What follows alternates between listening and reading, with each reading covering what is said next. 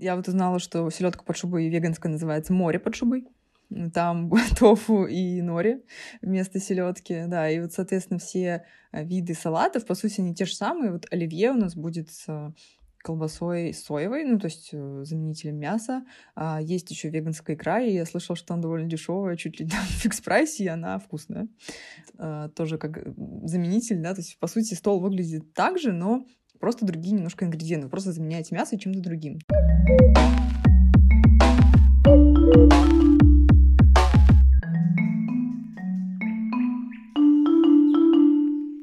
Привет, это Алина и подкаст «Сега на эко». Сегодня у нас получился расслабленный предпраздничный выпуск, где мы говорим про бережный Новый год. Какую елку выбрать, что дарить, как нарядиться и что съесть, чтобы оставить за собой наименьший углеродный след и позаботиться не только о себе, но и об окружающей среде.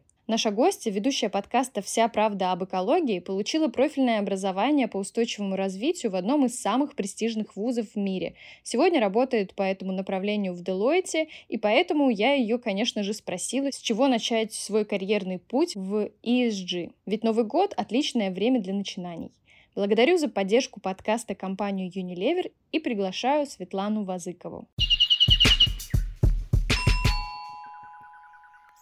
Привет, Света. Привет, Лина. Ну, и поскольку у нас сегодня такой необычный выпуск, он последний в этом году, а, кстати говоря, как ты подготовилась насчет подарков? Я, да, я тут поняла, что с каждым годом Новый год становится все более стрессовым, потому что ты уже взрослый человек, надо покупать подарки, и я испытала тут недавно такую тревожность прямо от того, что куча людей на дорогах, и все надо срочно всем купить подарки. Вот, в общем, да, я купила подарки, на самом деле, поняла, что упаковывать мне особо нечего, потому что почти все мои подарки электронные или очень маленькие. И, ну, я подумала, что это супер экологично, наверное. Хорошо. Электронные подарки — это вот вообще э, для экологистов прям супер тема. Что именно ты купила? Я купила сертификаты в баню а, маме, сестрой, да. Какой-то крем, ну, то есть такой по мелочи, но то, что я знаю, мои точно хотели. Вот. И еще купила там, рубашку, я купила там отчиму, что-то такое. В общем, полезные прямо скажем, надеюсь. Ну, э, с точки зрения экологии, мы же с тобой две экологини, э, рубашка не очень такой э, подарок подходящий. Если он, конечно, ее не будет носить 20 лет, а лучше 30 долгих лет жизни твоему отчиму. Ну, поэтому я купила хорошего качества, надеюсь. Надеюсь, он долго будет ее носить. Вот. Просто я питаю, питаю слабость к рубашкам Uniqlo, они такие приятненькие. По поводу digital подарков, моя теплая рекомендация медитации — это приложения по медитации, приложения, которые настраивают звуковой фон и позволяют тебе лучше засыпать, фокусироваться на работе или там, не знаю, наоборот, расслабляться. Вот Endel есть такое приложение. А, или там, например, какие-нибудь электронные книги типа букмейта вообще такие подарки уважаю. Ну или кто-нибудь оплатите мне годовую подписку на Spotify, пожалуйста. Ладно, не обязательно мне, но это, мне бы это понравилось, например. Да, нам как подкастерам я еще видела идею подарка, сертификат как раз вот по монтажу, по каким-то услугам для звука в студиях подкастов. Тоже, кстати, как, как для нас классный был подарок, мне кажется. Да. А вообще на эту тему много с кем вокруг разговаривала, и мне так понравилась тенденция, что люди сейчас предпочитают вещам дарить э, именно впечатление условный прыжок с парашюта или поход в театр или еще что-нибудь подобное. И да, я тут недавно на день рождения как раз подарила на серфе попробовать, в общем, в помещении, знаешь, на такой волне попробовать покататься. И мне кажется, это, в принципе, зумерская тема, когда мы отходим от материальных вещей и переходим больше к впечатлениям, поэтому все довольно логично. Очень важно, мне кажется, дарить именно то, что человек действительно хочет. И мне кажется, еще пока не так популярна у нас тема виш-листов. Это когда человек просто пишет, что он хочет, а дальше скидывает друзьям и показывает. У нас, к сожалению, вот в России нет особо хороших сервисов для этого, но, э, мини-спойлер, я со своими друзьями готовлю такую штуку, э, так что очень надеюсь, что скоро мы ее сделаем. К сожалению, не успели до Нового года. Но, в общем, суть в том, чтобы как раз, да, человек писал, что он хочет, и это как бы не плохо, это не Ну, то есть не надо этого стесняться, да, то есть лучше вы получите то, что вы хотите действительно, и не выбросите это на помойку через год, а, чем человек подарит вам что-то ненужное, и просто это у вас будет лежать. Вот, не нужно этого стесняться, действительно, это не стыдно. Виш-лист — это не стыдно. Не, у меня есть виш-лист на Пинтересте, и у моих подруг тоже есть. А что с елкой у тебя? Я тут не один холивар видела в интернетах на тему того, какая елка экологичнее искусственное или натуральное? Твое мнение? Слушай, я уже, да, даже ничего не пишу про это, потому что настолько много информации. Мне кажется, только ленивый про это не написал. И, ну, тут довольно все, опять же, логично в, в плане принципов, да. Сначала взять то, что у тебя уже есть, потом уже купить новое, и там дальше уже мы разбираемся. Конечно, если у вас уже есть елка, которой вы уже пользовались, а, искусственная, да, то желательно не покупать новую, просто пользоваться той, которая у тебя есть. Вот. Ну и плюс, если вы, в принципе, не очень там критично относитесь к таким традиционным елкам, тоже есть миллион идей про того, по поводу того, как можно сделать нетрадиционную елку. Вот у меня знакомая, тоже экологиня, украсила фикус. И смотрится прекрасно. Другая девочка еще видела, делала на стене вот такие из веточек в форме елки, а, просто такую плоскую елочку, и вот ее тоже украсила. А, я вот, например, сейчас дома у меня стоят просто фонарики, и я, на самом деле, не собиралась ставить елку, но, возможно, поставлю. Просто в прошлом году я ее брала в июне, без шуток. И я поставила ее 31 декабря, брала в июне, и я такая думаю, блин, это не прокатит в этом году опять. Вот. Но у меня есть искусственная елка от бабушки а, досталась. То соответственно, новую покупать не собираюсь. Но некоторые, знаю, предпочитают, да, елочки, чтобы были с запахом. Вот. И, кстати, тоже, если вам не принципиально именно елку, да, то можно, например, веточки купить какие-то или там собрать, опять же, из леса, которые опали. Тоже очень дает запах. То есть вы можете поставить искусственную елку или там какую-нибудь нетрадиционную, а веточки для запаха поставить вот в, на стол, в вазу и так далее. Ну и если покупать уж натуральную, то а, вообще я слышала, вроде есть целые там питомники, то есть вы можете выбрать там приехать а, сами, сами и забрать свою елочку, а, либо там, не знаю, если у вас на даче растет, как вариант, на, на, даже не срубать ее, да, просто украсить на участке. Вот это из моих идей и пожеланий, наверное. А у тебя есть что дополнить? Да, у меня есть что дополнить. Э, можно... У меня уже была такая попытка, к сожалению, неудачная, э, потому что я тот еще мамкин садовод. вот. Но можно купить елку в горшке и потом ее высадить в открытый грунт. Но проблема в том, что елки очень плохо переживаются, как оказалось. Но еще в некоторых городах сдают елки на утилизацию. В Москве точно такая услуга есть. По елкам у меня все. Так, ну вот мы обсудили с тобой подарки, мы обсудили с тобой елки. Еще мы не забываем про себя. В чем ты будешь на Новый год? Это сложный вопрос. На самом деле, в прошлом году я была вообще в платье, которое мне дала подруга, и просто она его особо не носила, и я его особо не носила. И, в общем, я была в этом платье, потому что я особо нигде не появлялась, и выглядело оно красиво. В этом году я еще не думала, если честно, но вряд ли буду сильно запариваться. В принципе, не часто покупаю вещи. Я, конечно, увидела один, одно платье красивое в Инстаграме, я такая, о, сразу хочу, но я так не доехала до них. Может, это и к лучшему, что не буду покупать лишнего, да надену какое-нибудь платье, которое я давно не надевала, и никто об этом не помнит. Вот, а у тебя? Ну, вообще я люблю, так сложилось исторически, встречать Новый год в новом платье, типа Новый год, новая жизнь, новое платье вплоть до прошлого года так и было. Притом, господи, в этом страшно признаваться, но чисто сердечное признание. Я купила дешевое платье в H&M, которое было типа покрыто глиттером, и это же микропластик по факту. Ну, да, оно ярко сияло, да, это выглядело по-новогоднему, но я просто э, ходячий распространитель микропластика на вечеринке была. вот такая вот экологиня. Поэтому я попыталась его продать, это платье, дать ему второй шанс.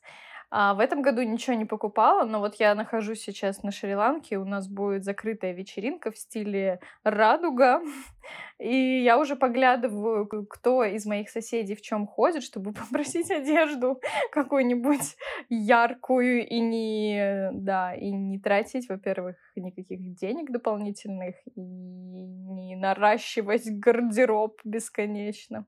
Вот, вопрос открыт. Но, скорее всего, да, придется пойти в чем-нибудь стареньком своем. Важный момент по поводу новогоднего стола. У тебя есть какие-то принципы на этот счет? А, ну, у меня, ну, не то чтобы сложная ситуация, но я просто праздную и с родителями, и с друзьями. И прикол в том, что у меня родители, они как бы не особо вегетарианцы, но они стараются там мне, для меня там делать поменьше мяса и всякое такое. И у них, э, соответственно, стол там будет по классике, там селедочка под шубой, всякое такое. А вот потом я иду к друзьям, которые, двое из них веганы, ну, прям вообще не едят мясо и там не пользуются ничем связанным с животным, с животной продукцией. Ну и, соответственно, мы все тоже будем есть веганскую еду, несмотря на то, что там, э, там тоже мы все почти вегетарианцы, ну, как бы просто меньше едим мяса, или там некоторые мои друзья вообще не едят тоже э, только мясо. Я вот узнала, что селедка под шубой веганская называется море под шубой. Там тофу и нори вместо селедки, да, и вот, соответственно, все э, виды салатов, по сути, они те же самые. Вот оливье у нас будет с колбасой соевой, ну, то есть э, заменителем мяса. А есть еще веганская икра, и я слышала, что она довольно дешевая, чуть ли там в фикс-прайсе, и она вкусная. А, тоже как заменитель, да, то есть, по сути, стол выглядит так же, но просто другие немножко ингредиенты. Вы просто заменяете мясо чем-то другим. Тофу, опять же, еще чем-то. И еще мы любим всегда приготовить вместе там гуакамоле с начос. И люблю еще иногда тоже такие морковные сельдереевые палочки с хумусом. Они всегда очень классно заходят в каких-нибудь компаниях на столе, потому что вы раскладываете их, просто можно покусывать там периодически. Вот. И что-то еще там было, сейчас не помню, там даже составили список, могу потом скинуть как идеи. Э, надеюсь, мои друзья не обидятся, что я украду их идеи стола на благо общества. В общем, ссылочка будет в описании на вкусную и святую еду. Ну и да, и я хотела, наверное, закончить тем, что, конечно, просто вот в пищ пище, да, в столе всегда а, основное правило — это не покупать больше, чем вы сможете съесть. Вот это в первую очередь, конечно же. Ну и про мясо мы уже Но это очень трудно спрогнозировать, Свет, такие вещи. Кстати, в России мы хотя бы это все доедаем. То есть помню, когда я была в Америке в 2012 году, у меня был шок, когда мы поели все вместе за столом с друзьями, там, американцами, другом. А потом он все это такое начал скидывать в мусорку, и мы такие из России, что ты что выкидываешь еду, а как же блокада, там вот это вот все, еще питерские замашки. У нас там вообще хлеб нельзя выкидывать, ничего нельзя выкидывать, что, конечно, классно для экологии. Но, э, в принципе, да, мы все это, конечно, доедаем обычно 1 там, 2 января, но есть вещи, которые там обветриваются, еще что-нибудь, не забудьте хотя бы в холодильник убрать. Вот это вот все. А я этот Новый год экологизирую как раз-таки вечеринку, потому что там получилось больше 150 человек, и э, я поняла, что 150 человек сгенерируют невероятное количество отходов после себя, и взялась за эту миссию. А Все свелось к тому, что у нас будет сортировка, не будет ничего одноразового, но посмотрим, как это все тем более учитывая то, что я на острове, где довольно-таки ограниченная инфраструктура, что касается переработки и всего-всего. Но меня что порадовало в этом процессе, что местные, хозяин виллы, которые вот мы арендуем для этого мероприятия, очень сильно поддержали. Он, ну, то есть он прям э, вцепился в эту идею, ездил со мной, искал, где арендовать тарелки, вилки не знаю, закупил нам баки для сортировки, которые впоследствии мы ему там оставим, конечно, но я думала, что конкретно ланкийцы, у них э, уровень сознания пока еще не дошел до того, чтобы как бы смотреть и думать о проблемах окружающей среды чаще всего ты как бы начинаешь об этом задумываться, когда твои первичные потребности закрыты. Но вот я очень сильно ошибалась, да, и э, это так горячо моя инициатива была принята. Если они делают, то нам вообще просто грех этим не заниматься, не задумываться об этом хотя бы. Чуть добавлю, я просто когда делала э, раздельный сбор у себя на день рождения как-то раз э, там год назад, я поняла, что на самом-то деле это же классный лайфхак начинать раздельный сбор, ну, если вы там даже еще не начали, да, начинать его с праздников, потому что в праздник генерируется огромное количество мусора, причем э, бутылок, которые легко переработать, банок, которые легко переработать. Там бумаги. Э, это все можно вот за один раз э, об... огромными объемами взять и вывести. И это на самом деле несложно. Я просто вот попросила, поставила сумку, условно, в углу, там, знаешь, снимала лофт, и мы поставили сумку туда, просто попросила всех туда все скидывать там без разбору, ну, условно, там, алюминиевые банки и стекло отдельно. И потом я просто это могу а, отделить и отвести. И это получится сразу много и сразу оптимально можно это все вывести одним махом. И то же самое с Новым годом. А, и вот попробовать можно как раз старт, Новый год, новая жизнь. Попробуйте раздельный сбор. У вас сразу будет много что отнести и а, сразу видите, какие огромные количества нашего мусора могут быть переработаны. Плюс наверняка эти люди, которые вообще на это никогда не обращали внимания, обратят внимание. Ага, а что так можно было? И это так просто. Всего лишь поставить дополнительный бак.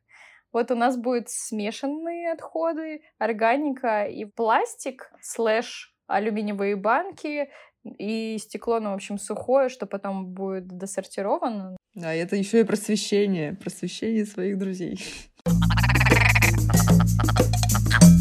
Вернемся к тебе, потому что мы здесь собрались сегодня поговорить про тебя. И вообще я не знаю многих людей, у кого есть профильное образование в sustainability, кто работает в sustainability, и еще у кого хобби тоже в sustainability. А, очень ты, Света, логичный и стабильный человек. Вот что я тебе могу сказать. Очень устойчивый по всему. Я сама в шоке, что так получилось, если честно, потому что, конечно, наслышана была про то, что вот люди идут, потом меняют профессию. У меня реально, я сама в шоке, что до сих пор уже лет 10 занимаюсь только этим. Ну, благо, эта сфера довольно широкая, поэтому мне есть куда разойтись, начиная от того же раздельного сбора, заканчивая климатом. Но да, сама в шоке. Расскажи, с чего все началось? На самом деле, я точно помню, что еще в классе в десятом я участвовала в какой-то олимпиаде или конкурсе по экологии. То есть я заинтересовалась этим еще тогда. И мне кажется, что, возможно, меня так повлияли поездки за границу, а, в том числе, потому что я увидела, что там есть этот раздельный сбор, там в Финляндии, и я помню, еще была где-то там в Австрии и в Испании, увидела эти баки и такая, блин, а почему у нас это не делают? И вообще в целом как-то у меня, видимо, развита сильно э, борьба, вот это желание борьбы за справедливость и за порядочность и вообще за сохранение всего там, что мы, где мы гадим, э, грубо говоря. И я просто увидела, что есть программы по экологии. В принципе, я искала именно экологию тогда, но потом вот увидела, что у нас кафедра в СПБГУ называлась «Экологическая безопасность и устойчивое развитие регионов», и узнала, что такое устойчивое развитие. Вот начала еще и этим интересоваться. У нас были на самом деле предметов профильных у нас было, честно говоря, не так много. И вот именно по устойчивому развитию у нас был, в принципе, один такой преподаватель, но он классно нас заразил именно идеей. У нас там прям возил. Мы ездили в Архангельскую область, какие-то деревни, развивали местную повестку, мы там развивали э, экопросвещение, работали со школьниками. То есть мы прям реально ездили и делали реальные вещи. И это, мне кажется, вот нам передалось достаточно ну, много кому. Потому что именно те, кто ездил вот тогда с ним в Архангельскую область, э, мы и, по сути, и остались в этой области. То есть э, тут очень важно, как мне кажется, тоже вот эти практические вещи, практические поездки, задания, и когда ты это делаешь своими руками и видишь на примере а, чем просто теория, да, чего у нас как раз не хватает, к сожалению, в университетах, именно практики.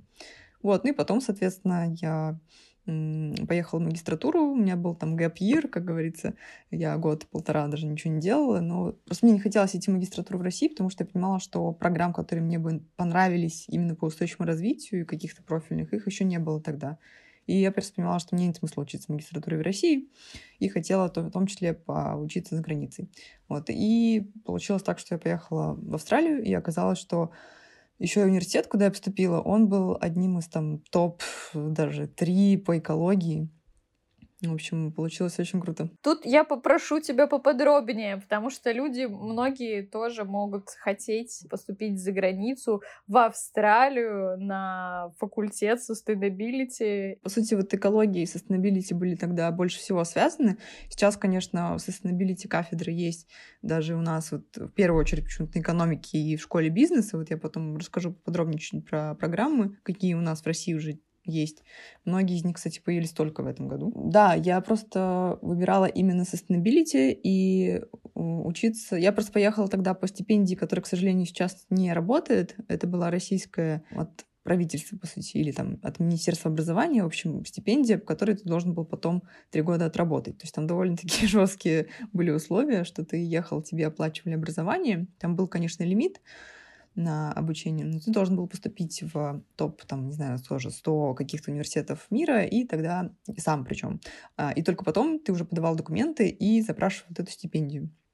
Но помимо этого, конечно, есть стипендии от самих университетов, если у вас хорошие оценки и там, достижения, если вы удачно пропишете там свое письмо, э, cover letter, да, называется, мотивационное письмо.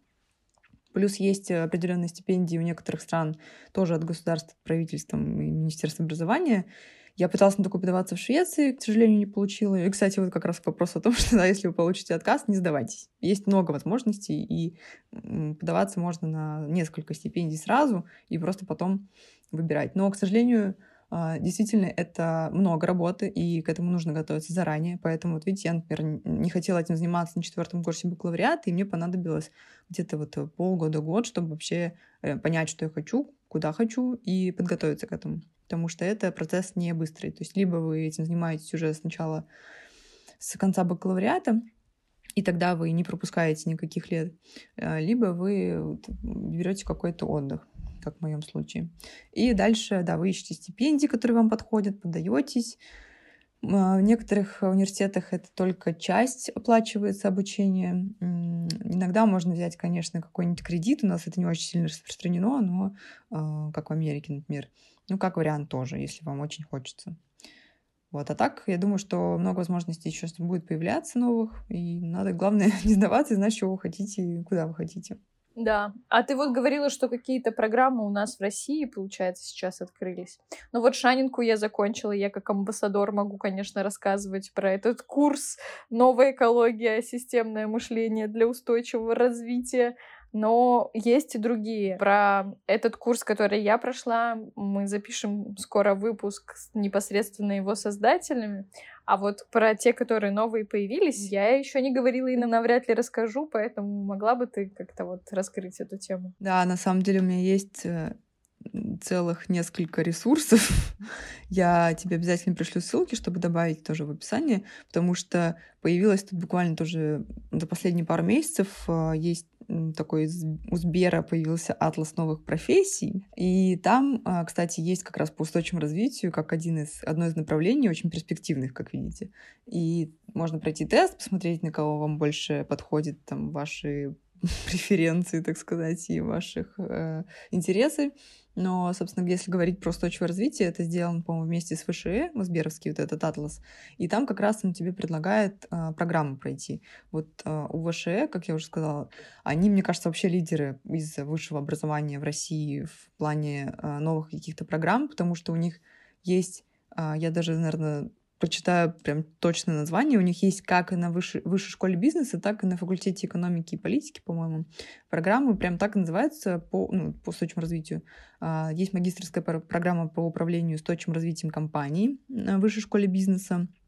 Потом есть магистрская программа «Экономика окружающей среды и устойчивого развития» на факультете мировой экономики, мировой политики. Но вот видите, опять же, тут еще загвоздка в том, что это все-таки магистрские программы. Я поясню, почему. Тут уже частично работаю в университете и понимаю, что просто бакалавриатские программы, их э, намного сложнее, намного дольше делать.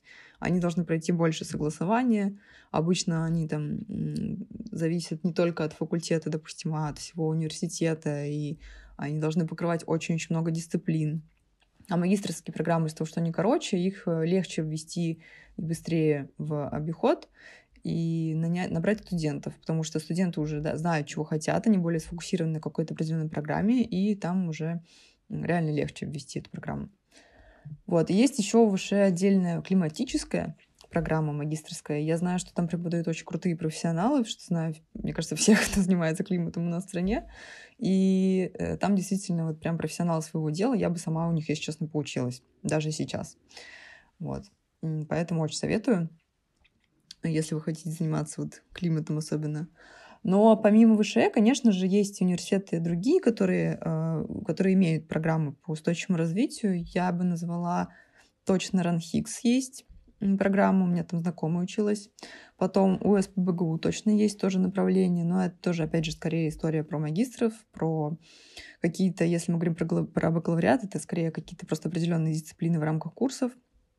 А, у ИТМО есть тоже программы по экологии, устойчивому развитию, магистрские и тоже частично бакалавриате. И там мои тоже подруги преподают, и я знаю, что они реально классные преподаватели. Недавно получили даже какие-то там награды за лучших преподавателей. Вот, они, кстати, тоже были у меня в подкасте. А, поэтому все, все, все уже побывали. Имена, имена подруг. Да, первый, кстати, самый выпуск как раз записан с одной из них, с Леной Буковской, про экологию. И по-моему, один из э, первых пяти э, с Ир, Ириной Тимофеевой. Она очень классно рассказывает про животных. Вот, так что можете послушать потом. Поэтому, да, тут, если говорить о людях, да, к кому идти, то тут я очень советую ИТМО. Но вообще я хотела бы, на самом деле, тут еще заострить внимание на такой вещи, что сейчас устойчивое развитие, оно появляется, по сути, везде, и оно проникает во все сферы. И на самом деле сейчас даже я вот из опыта работы в нашей компании, да, в Deloitte, мы понимаем, что нам нужны зачастую люди, которые больше разбираются, например, в финансах, но с уклоном на устойчивое развитие, в банкинге с уклоном на устойчивое развитие, или же отдельно там в биоразнообразии. И поэтому а, будет круто, если вы будете, например, учиться в какой-то, на каком-то прям направлении, фокусированном на каком-то определенном более техническом направлении. А плюс интересоваться устойчивым развитием, может там, проходить какие-то курсы или, например, получить бакалавра в каких-нибудь технологиях, IT, инжиниринге, финансах, а потом на, на магистратуру пойти на устойчивое развитие. И это было бы вообще очень крутой симбиоз, потому что а, действительно устойчивое развитие, оно уже везде. Это как часть, да, часть любой профессии, может быть. Ну да, но это даже не часть, потому что оно действительно пронизывает все сферы, даже если говорить про крупные компании, да, это, опять же, мы говорили с тобой тоже, что э, специалисты по устойчивому развитию, они взаимодействуют со всеми департаментами, и это захватывает все департаменты. Получается, что и если вы будете просто верхнеуровнево где-то разбираться, то это не так круто, как если вы будете разбираться в чем-то определенном, зная уже принципы устойчивого развития. Вот, как-то так. А вот в твоем случае, после того, как ты получила профильное образование, причем такое крутое образование в одном из топовых вузов мировых, если верить тебе, то как развивалась твоя карьера дальше? Насколько тебе это пригодилось? Корочка. Да, на самом деле я только, наверное, в Австралии поняла, где я, в принципе, могу работать, потому что в России была только экология, но я понимала, что заниматься экологией, вот как прям экологией, я не очень хочу. То есть мне хотелось вот более широких каких-то масштабов. И экология как инженер... Ну, экологов же тоже есть много, на самом деле. Инженер-эколог, там, эколог э, по сертификации, там нужны, нужны, нужны тоже экологи, когда нужно сертифицировать какое-нибудь, не знаю, здание или продукт. А, я прошла пару стажировок, вот как раз с инженером-экологом и по сертификации экологом. Мне ну, было очень полезно. Я э, узнала, в принципе, вкратце о сфере э, буквально за месяц. Мне этого хватило, но потом я поняла после магистратуры уже, что, наверное, единственная сфера, где мне было бы наиболее интересно вот в тот момент, когда еще не было кучи всех этих вакансий, которые я сейчас вижу на HeadHunter, их просто миллион уже по сравнению с прошлыми годами — я поняла, что мне наиболее интересен консалтинг, потому что в консалтинге вы охватываете очень много различных проектов, различных направлений и различных индустрий. То есть мы работаем да, с индустриями, начиная от ритейла, заканчивая металлургами и горнодобывающей промышленностью. И тут ты можешь просто разгуляться, ну, как тебе душе угодно. Ты можешь попробовать и то, и другое, и третье. И сферу климата, и охрану труда, промышленной безопасности, и биоразнообразие, и вообще все. И потом уже выбрать ту сферу, которая тебе наиболее интересна, получить очень много опыта, потому что у нас год за три и в плохом, и в хорошем смысле. И потом уже можно пойти, например, в индустрию или остаться в консалтинге. И я просто вообще как узнала про консалтинг, да, что есть в этой сфере. У нас просто были преподаватели оттуда. Вот, и они просто рассказывали, в принципе, чем они занимаются и что они делают. И я погуглила, посмотрела, действительно вот, интересно. Поэтому так удачно сложилось, что после магистратуры, когда я вернулась, я поработала немного в университете, преподавала экологию, собственно, и английский. А потом я увидела, что моя знакомая работает в Deloitte, и, собственно, написала ей. А, она, кстати, меня сначала проигнорила, но потом, потом сама мне написала, что типа давай к нам. Вот. Тогда как раз началось очень активное, активное развитие, началось э, именно консалтинг как первую, как первостепенные, наверное, вещи, потому что специалистов в компаниях еще тогда не было. И сейчас уже они набирают компании, в смысле специалистов под себя уже, чтобы были в штате. Вот, то есть мы делаем какие-то такие самые первые, самые непонятные проекты, и дальше уже передаем это компании. Как выглядит твоя работа в Deloitte? Что конкретно ты делаешь? Потому что консалтинг — это, как и преподавание, это какое-то общее слово. Вот ты пришла на работу. Открываешь компьютер, что ты видишь? Я вижу много писем. ну ладно, я шучу. Э, много встреч. У нас э, много коммуникаций, в первую очередь, опять же, с клиентом.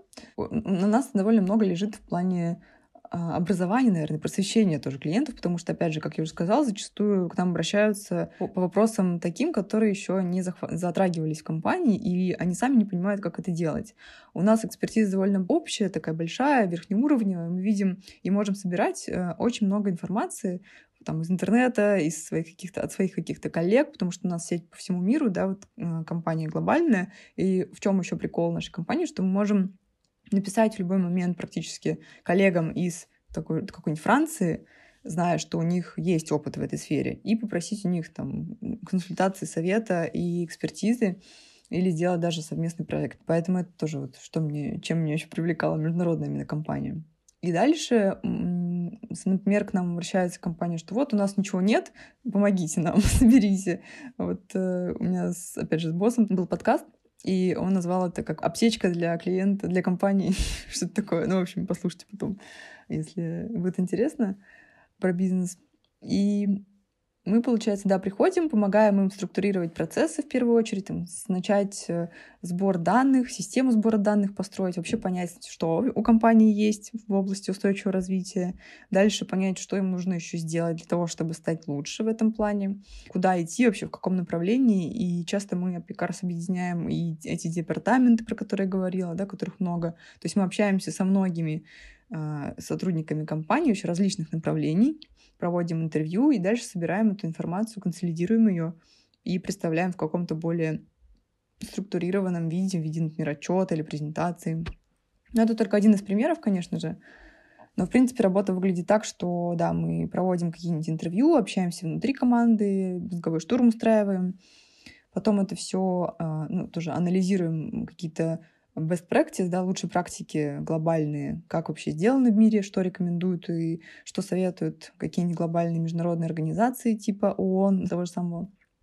И есть много там уже всяких руководств. Обычно, опять же, почему у нас английский очень важен, да, потому что нужно работать с англоязычной литературой. И все это мы, соответственно, собираем, исследуем, что нужно сделать дальше, и как-то выносим в виде результата.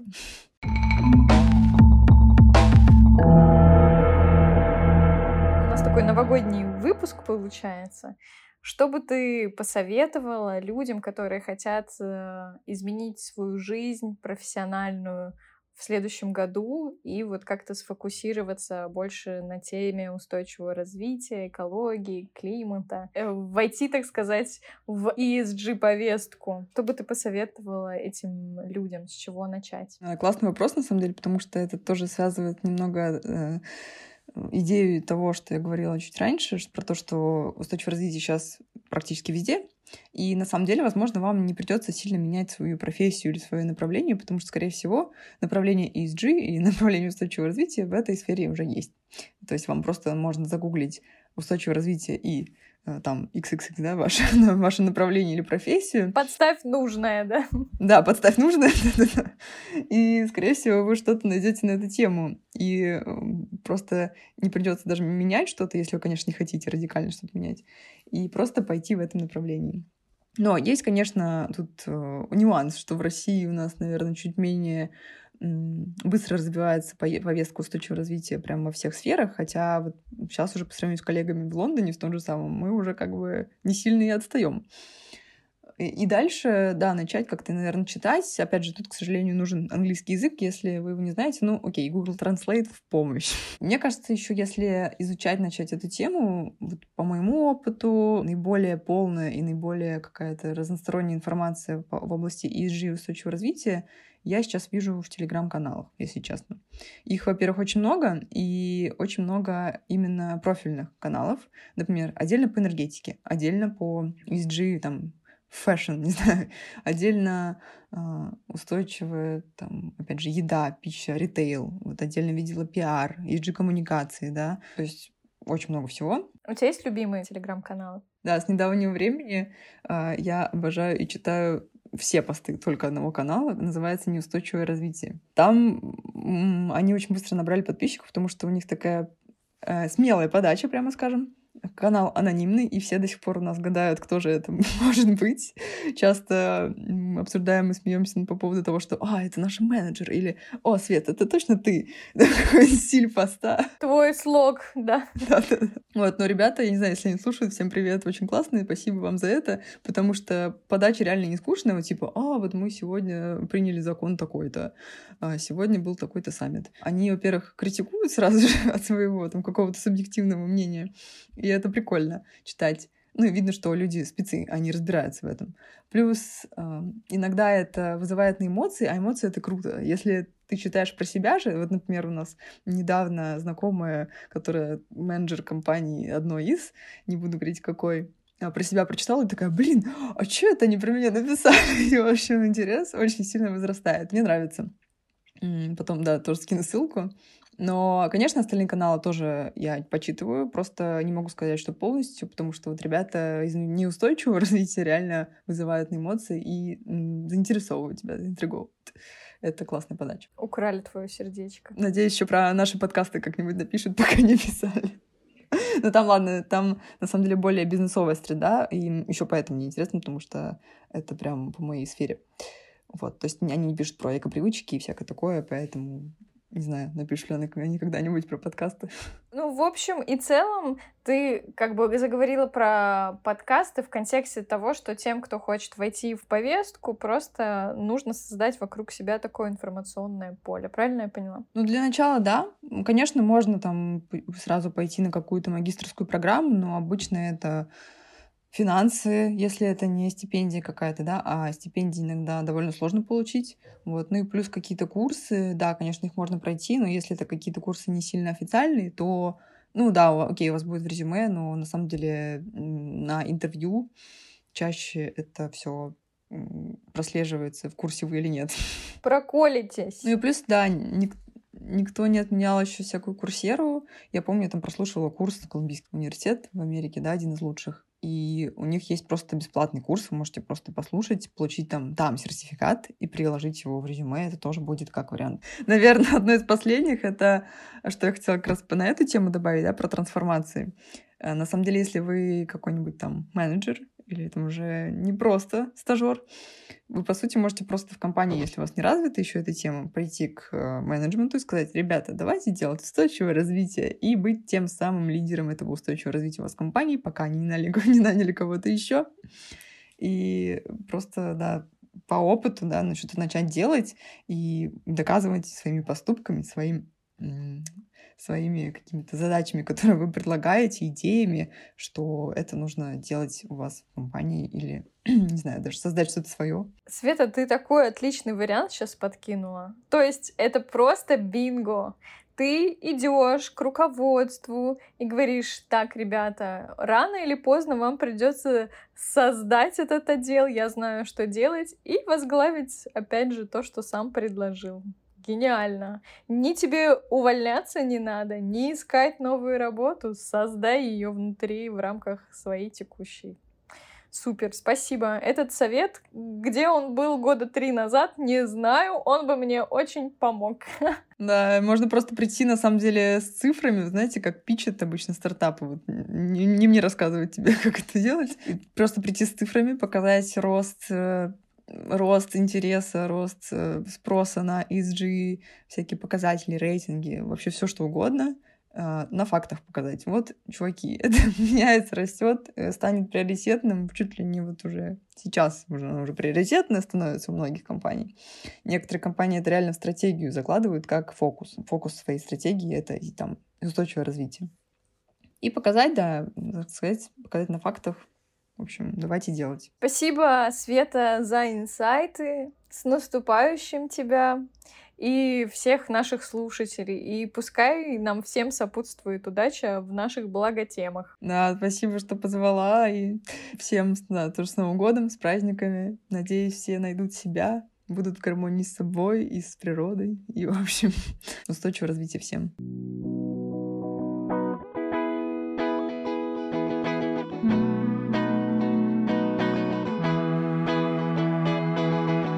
Все ссылки на организации, которые мы сегодня так или иначе упоминали, вы найдете в описании к этому подкасту.